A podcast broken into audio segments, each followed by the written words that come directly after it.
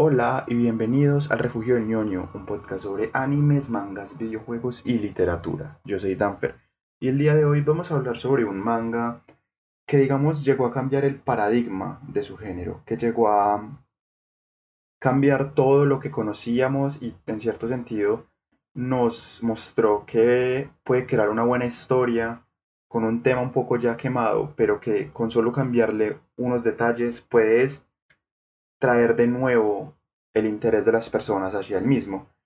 Hoy vamos a hablar sobre Blue Lock, un Spokon que ha estado, digamos, en boca de todos, principalmente por ciertas movidas de nuestro mundo real, de las que más tarde voy a hablar, y también porque se ha hablado mucho de que pronto recibirá al menos una animación, hay por ahí circulando una especie de preview en YouTube y en redes sociales que tal parece que va a ser una buena casa animadora y que cuando se anime va a llegar a devorar a todos los otros Spokon que hemos conocido a lo largo de los años.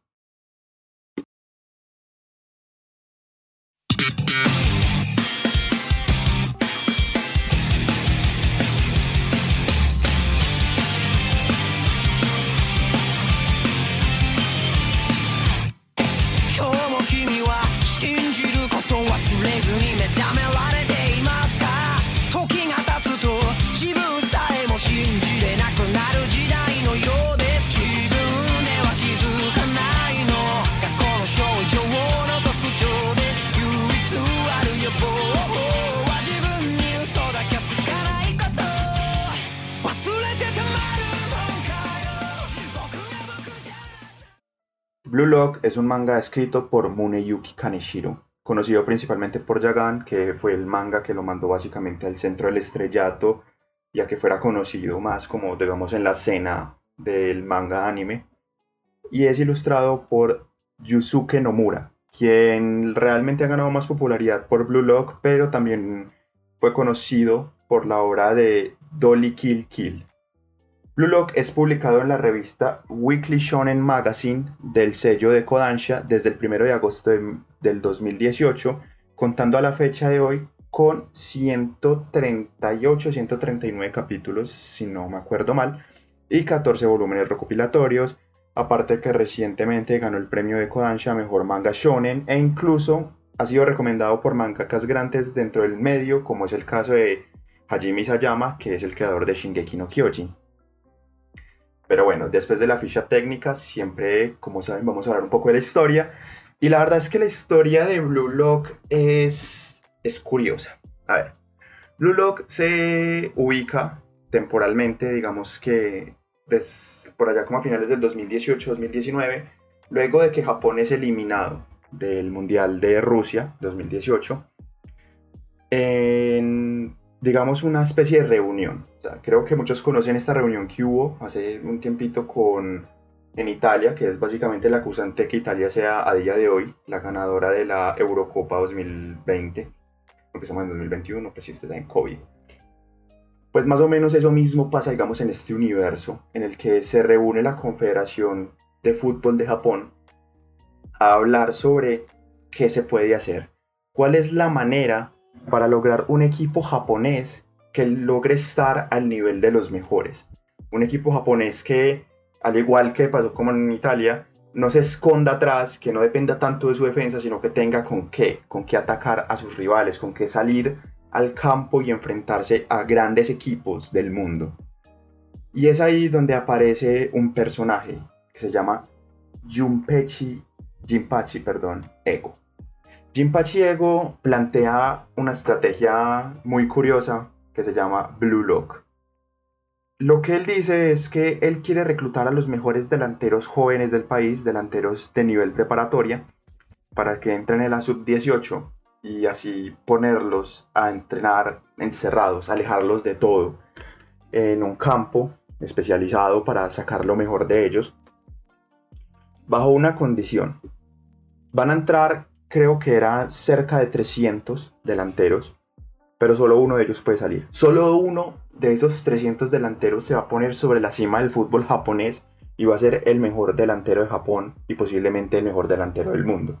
¿Qué va a pasar con los otros 300? Básicamente van a entregar sus sueños y sus esperanzas en el fútbol profesional japonés a costa de un sueño mucho más grande que es ser la estrella del fútbol mundial a nivel japonés. Entonces, todos ellos, todos esos 299 pelados que van a perder frente a esa única persona, van a tener que renunciar al fútbol básicamente para siempre, por el resto de sus vidas. No pueden jugar a nivel competitivo. Terminan su preparatoria y dedícate, no sé, a estudiar finanzas. O vete del país si tienes la oportunidad y juega fuera del país. Pero en Japón no puedes dedicarte al fútbol profesional. Eso es la estrategia de Ego. Pero Ego no es el protagonista de nuestra historia.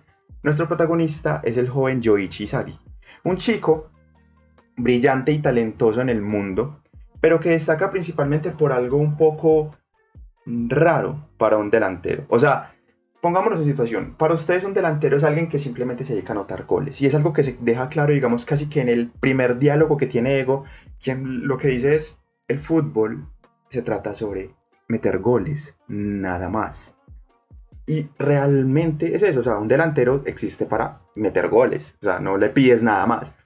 Pero Isagi tiene una habilidad curiosa y es que tiene, digamos, una especie de, de percepción espacial, una percepción espacial muy amplia y una habilidad para, digamos, saber dónde van a estar sus compañeros, sus rivales, poder dar pases perfectos para hacer asistencias. Pero lo primero que vemos de Isagi es a él frente al arco, un uno contra uno contra el portero que seguramente él va a ganar. Está a punto de anotar, está a punto de disparar el gol que lo va a llevar a él y sus compañeros a participar en el torneo nacional, típico torneo nacional de preparatoria japonés en todos los Spokon. Pero entonces su entrenador le grita, tu compañero está libre, pásaselo. Recuerda que uno para todos y todos para uno. El fútbol es un deporte de equipo. Yoichi Isagi pasa el balón con total esperanza, dejando a su compañero libre frente al arco vacío. Y entonces es donde pasa la magia y es que su compañero bota el balón. El balón rebota en el palo alto o travesaño, dile como tú quieras, del arco se devuelve hacia adelante, los, defensores, lo los defensores del equipo contrario lo envían hacia el campo de Isagi y el delantero del otro equipo obviamente no comete el mismo error que Isagi y anota. Gol y ellos pierden en el último minuto por lo que son enviados a la casa. Obviamente, como todo buen Spokon siempre te ha enseñado, no importa que perdamos siempre que perdamos como equipo, lo importante es aprender de esta derrota. Pero Isagi no tiene muy cuadrado eso y es entonces cuando le llega una invitación a Blue Lock. Realmente la escena de Isagi presentándose con otros 300 jóvenes, con otros 299, perdón, a Blue Lock es muy interesante porque es ahí donde Ego les dice lo importante en el fútbol no es jugar en equipo, es meter goles. El fútbol es un deporte en el que solamente puede triunfar el que más ego tiene. Es aquel deporte en el que solo aquellos que se consideran los mejores del mundo pueden ser los mejores del mundo, dando ejemplos como Cristiano Ronaldo, como Lionel Messi, como Zlatan Ibrahimovic y muchos otros deportistas delanteros que son estrellas y siempre lo serán, digamos, en el imaginario colectivo, por así decirlo. Que me encanta eso que tome referencia al mundo real, o sea, que no sea un manga que sea indiferente al mundo real, sino que te muestre que a pesar de que es un manga con fantasía, y este sí es mucha fantasía, te demuestre que hay un mundo igual al nuestro. Tengan eso en su mente cuando les vaya a comentar sobre nuestro mundo real. Es entonces cuando Isagi creo que es el primero que reacciona a las palabras de Ego y entra de cabeza a Blue Lock, seguido por todo el resto de los jugadores. Y es ahí donde empieza nuestra historia. Y es aquí donde vamos a empezar a hablar sobre ella. Si hay algo que ha quedado claro mientras hablaba de la historia, es la importancia que le da Blue Lock al egoísmo. O sea, el entrenador del Blue Lock, del equipo, se llama, bueno, al menos se apellida Ego. O sea, creo que si hay algo que nos ha querido dejar claro el autor, bueno, los autores, principalmente es la importancia del ego en la obra. Y no solo en la obra, principalmente en la escena competitiva. Estamos hablando de que el fútbol y en general los deportes siempre nos pintan como algo de equipo. Pues al menos los deportes más, más grupales, como puede ser el fútbol, el básquetbol, el voleibol. son deportes en los que pues ganamos todos o perdemos todos, ¿cierto? Y si han tenido la oportunidad de pronto de haber practicado fútbol durante algún momento de sus vidas, al menos yo lo hice cuando era más pequeño, es algo que se nos repite constantemente mientras lo estamos haciendo. El equipo lo es todo, hay que jugar todo, si tú no juegas bien pierde el equipo, pero es ahí donde entra lo importante. Porque siempre está esa idea de no hay un yo en el equipo. Todos somos este equipo, todos somos los que vamos a ganar, todos somos los que vamos a perder y bla, bla, bla, bla, bla. Y es aquí donde el personaje de Ego lo califica como algo meramente idiota, mediocre, que es la mentalidad de un perdedor. Porque él lo dice, los que rompen récords, aquellos que han logrado sueños inalcanzables para muchas otras personas, son aquellos que confían en su ego, son delanteros, pues estamos hablando de fútbol, ¿cierto? Que piensan que son ellos los que tienen que anotar, no sus compañeros. Y es algo muy interesante porque como les dije en la introducción, este manga llega a cambiar mucho el paradigma que tenemos acerca de los mangas Spokon porque es que, por ejemplo, veámoslo desde el punto de vista de Haikyuu, porque sí, Haikyuu es mi manga favorito y es mi Spoko favorito. Pero me gusta mucho hacer esta comparación porque Haikyuu es completamente la antítesis de Blue Lock. Haikyuu nos habla del el equipo y la importancia que tiene para el desarrollo de sus personajes y los miembros del mismo equipo. En Blue Lock no. En Blue Lock está el desarrollo individual de cada personaje. Cada personaje en Blue Lock tiene mucha importancia. Cada miembro, digamos, como de los equipos, porque son varios equipos, tengamos en cuenta que son 300 personas, hay varios equipos dentro de Blue Lock. Ahí lo importante no es, oh, somos un gran equipo, no, es tu individualidad, qué hace para que el equipo gane. Blue Lock es un manga que tiene mucho más fantasía que Haikyuu. Haikyuu es un manga que trata de apegarse mucho a una realidad, a no meter muchas jugadas fantasiosas. En cambio, Blue Lock sí mete fantasía casi que por todos lados, o sea, vemos a una persona que corre básicamente punta a punta sin cansarse, alguien que es capaz de recibir el balón en cada posición y meter gol. Jugadores que, como Isagi, que tienen la capacidad de tener una compleja vista alrededor y ser capaces de básicamente ver el futuro, entre comillas, de dónde van a estar sus compañeros en casi cuestión de segundos. Pero me parece que, aún dentro de todo eso, su premisa no es muy real.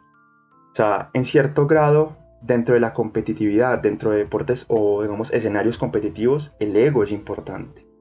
Es importante ser consciente de tu individualidad para apoyar más a futuro a un equipo. Pero, y es cierto lo que dice Ego, aquellos que han roto récords, Cristiano Ronaldo, Messi, Ronaldinho, son aquellos que saben quiénes son, que son conscientes de su ego y que ante todo siempre juegan para ellos, no juegan para el equipo, que tal vez asisten, que tal vez, que tal vez hacen jugadas buenas, es porque son tan buenos que logran que el equipo sea bueno, en muchos casos, ¿cierto? Y me encanta, o sea, me encanta lo que hace Blue Lock con el ego. O sea, nos presenta, por ejemplo, a Isagi, que como les dije cuando hablé de él en la historia, es alguien que no tiene madera de delantero. Es alguien que quiere anotar, pero oye, mi, mi, poder especial es asistir. Y me encanta porque obviamente es el protagonista, lo más seguro es que termine siendo el ganador de Blue Lock. Pero es ver el crecimiento que tiene él, no solamente a nivel, eh, digamos, de jugador, sino a generar su propio ego, a saber que con esa habilidad que es perfecta para alguien que va a asistir todos los partidos, él puede ser un delantero de primera y él la usa para volverse un delantero de primera. O sea, algo que me encanta de él es que Isagi poco a poco se nos va mostrando como alguien que tiene un ego, un monstruo, como es llamado por otro personaje, adentro de él. Pachira le dice que él tiene un monstruo, que él ve el monstruo que tiene dentro, pero Isagi no logra crecer hasta que se convierte en ese monstruo que Bachira le, le comentó al principio de la historia. Y obviamente, pues no nos podemos centrar solo en Isagi, hay muchos otros personajes, como Bachira, que es un jugador increíblemente ágil y que es aquel que ve los monstruos, digamos, dentro de cada jugador de Blue Lock y que es capaz de saber quiénes son los realmente fuertes. Y realmente hay de todo, o sea, tenemos a un jugador que es capaz de copiar todo al 99%, obviamente por su capacidad física, no es capaz de copiar todo al 100% de, de efectividad, pero es capaz de copiar casi que todas las jugadas que ve. Como les dije, alguien que recibe el balón en cualquier posición. Tenemos a el superhéroe del fútbol que quiere lograr ser alguien increíblemente habilidoso y teso en el fútbol y ser considerado casi que un superhéroe. Tenemos a un Bakugo wannabe porque se pasa casi que todo el manga gritando y tratando mal a todos, pero después tiene un crecimiento personal y bla, bla, bla, bla, bla. Blue Lock tiene de todo, tiene absolutamente de todo, personajes para todos los gustos y realmente creo que eso es algo importante dentro del Spokon porque a diferencia de otros shounen, pues digamos un eh, shounen con, con categoría Spokon, siempre es importante los personajes. Y bueno, en toda historia es importante los personajes, pero digamos que en un shounen clásico, tipo Naruto o One Piece, le puedes dar poderes y historias y pasados trágicos a tus personajes que hagan que tengan ciertas características. En un Spokon no funciona tan así. O sea, no puedes poner a un personaje que su hermano asesinó a todo el clan en, su, en un Spokon. O sea, ¿qué, ¿qué, va a hacer ahí? No puede ser un emo vengador que va a ir a, destruir a la persona que asesinó a todo su clan. O no puedes poner a un personaje super mega hiperpoderoso que quiere destruir el mundo y dominarlo, porque sí, o sea, el Spokon, a pesar de toda la fantasía que tenga, siempre va a intentar ser muy fiel a una realidad. Y no puede salirse de la idea de que estamos hablando de un deporte. Y normalmente siempre tiene la cualidad de que es un deporte de jóvenes, es preparatoria. Son pelados que están entre los 16 y 18 años en Japón, o sea, no van, son superhéroes pero aún así logra llamar la atención. Y sus personajes tienen esa profundidad, tienen como esa evolución que vamos viendo poco a poco que siempre me ha llamado la atención y creo que es la razón por la que amo tanto a los Spokon. Bueno, y realmente, como dije anteriormente, digamos que un poco el logro que tiene Blue Lock no es solamente el tomar un deporte tan conocido como el fútbol y darle una vuelta, digamos, no a las reglas como tal del deporte, sino como a las reglas sociales que le hemos ido dando. O sea, como el hecho de que un deporte en equipo tiene que ser someramente en equipo. O sea, que el hecho de que hayan 11 personas en la cancha quiere decir que esas 11 personas van a perder o a ganar juntas. O sea, el hecho de implementar la, la, la llamada, por así decirlo, del ego, la, la importancia que se le da al ego en la obra hace que, digamos, cambiemos un poco la idea que tenemos tanto del deporte como de los mangas Spokon. Y eso, digamos, que es un gran logro que tiene la historia. Pero la historia por sí, ¿de qué sirve si, sobre todo en el manga, no tiene un dibujo que la acompañe al mismo nivel? Y es que el dibujo de Blue Lock, el dibujo de Blue Lock son obras de arte cada panel que se nos muestra los diseños de personajes son muy diferenciados, eh, los fondos, los efectos de movimiento, todo, todo está demasiado bien hecho. O sea, básicamente puedes hacer una MV solo del manga y de pronto poner alguno de las escenas del, preview que son como 3 segundos. Pero, wow, o sea, de verdad que, que es increíble, es, es increíble. Pero, ¿se acuerdan cuando les dije que Blue Lock está tomando como mucha importancia por ciertos eventos que se están viviendo en nuestra vida, en nuestro mundo real actualmente? A ver, realmente Blue Lock empezó a coger como digamos fama dentro de las redes sociales porque está sucediendo algo muy curioso con la selección japonesa para el Mundial de Qatar 2022 en estas eliminatorias asiáticas. Y es que si tienen el momento de meterse a Google y buscar los últimos marcadores de los últimos partidos de la selección japonesa, se van a quedar impresionados porque sí, hay marcadores que son un poquito más igualados, pero hay marcadores de 10 a 0 e incluso de 14 a 0. O sea, y hay gente que ya empezó a teorizar de que Blue Lock está basado en hechos reales, de que realmente todo lo que se nos cuenta en el manga es algo que ya pasó, que sí sucedió en su momento, sino que no es el impacto, o sea, está sucediendo de todo y hay como digamos un alboroto alrededor del manga, más allá de, de la obra en sí, lo cual me encanta cuando algo así pasa porque demuestra la, la calidad de la obra. Cuando una obra genera tanto alboroto alrededor de, de, de ella, y se toma como centro a la hora por algo que está pasando en nuestro mundo por mera casualidad, me encanta porque eso habla muy bien de, la historia. y pues como les dije, una buena historia en un manga, si no está acompañado de un muy buen dibujo o de un dibujo que le haga eh, gala a la misma historia, es increíble. Se nota que el trabajo en equipo que tienen los dos autores es excelente. se les nota porque la, versatilidad de, de, las escenas, todo lo que sucede en la obra, en cada uno de los paneles, está muy bien planteado. bueno, la verdad es que de Blue Lock poco más se puede hablar.